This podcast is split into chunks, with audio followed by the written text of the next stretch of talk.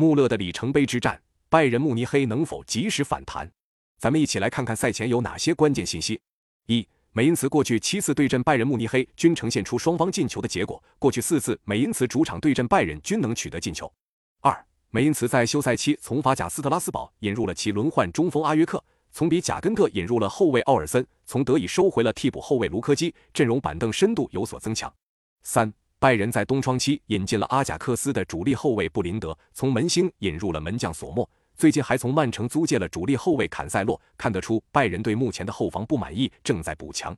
四，拜仁的进攻端主力托马斯穆勒凭借着上轮德国杯对奥格斯堡的胜利，个人在德国杯上已经斩获了五十二胜，和沃塔瓦并列成为德国杯历史上获胜场次最多的球员。如果本场赢球的话，穆勒将独享此项荣誉。另外，穆勒在德国杯中出场六十二次，距离德国杯出场最多纪录仅差一场。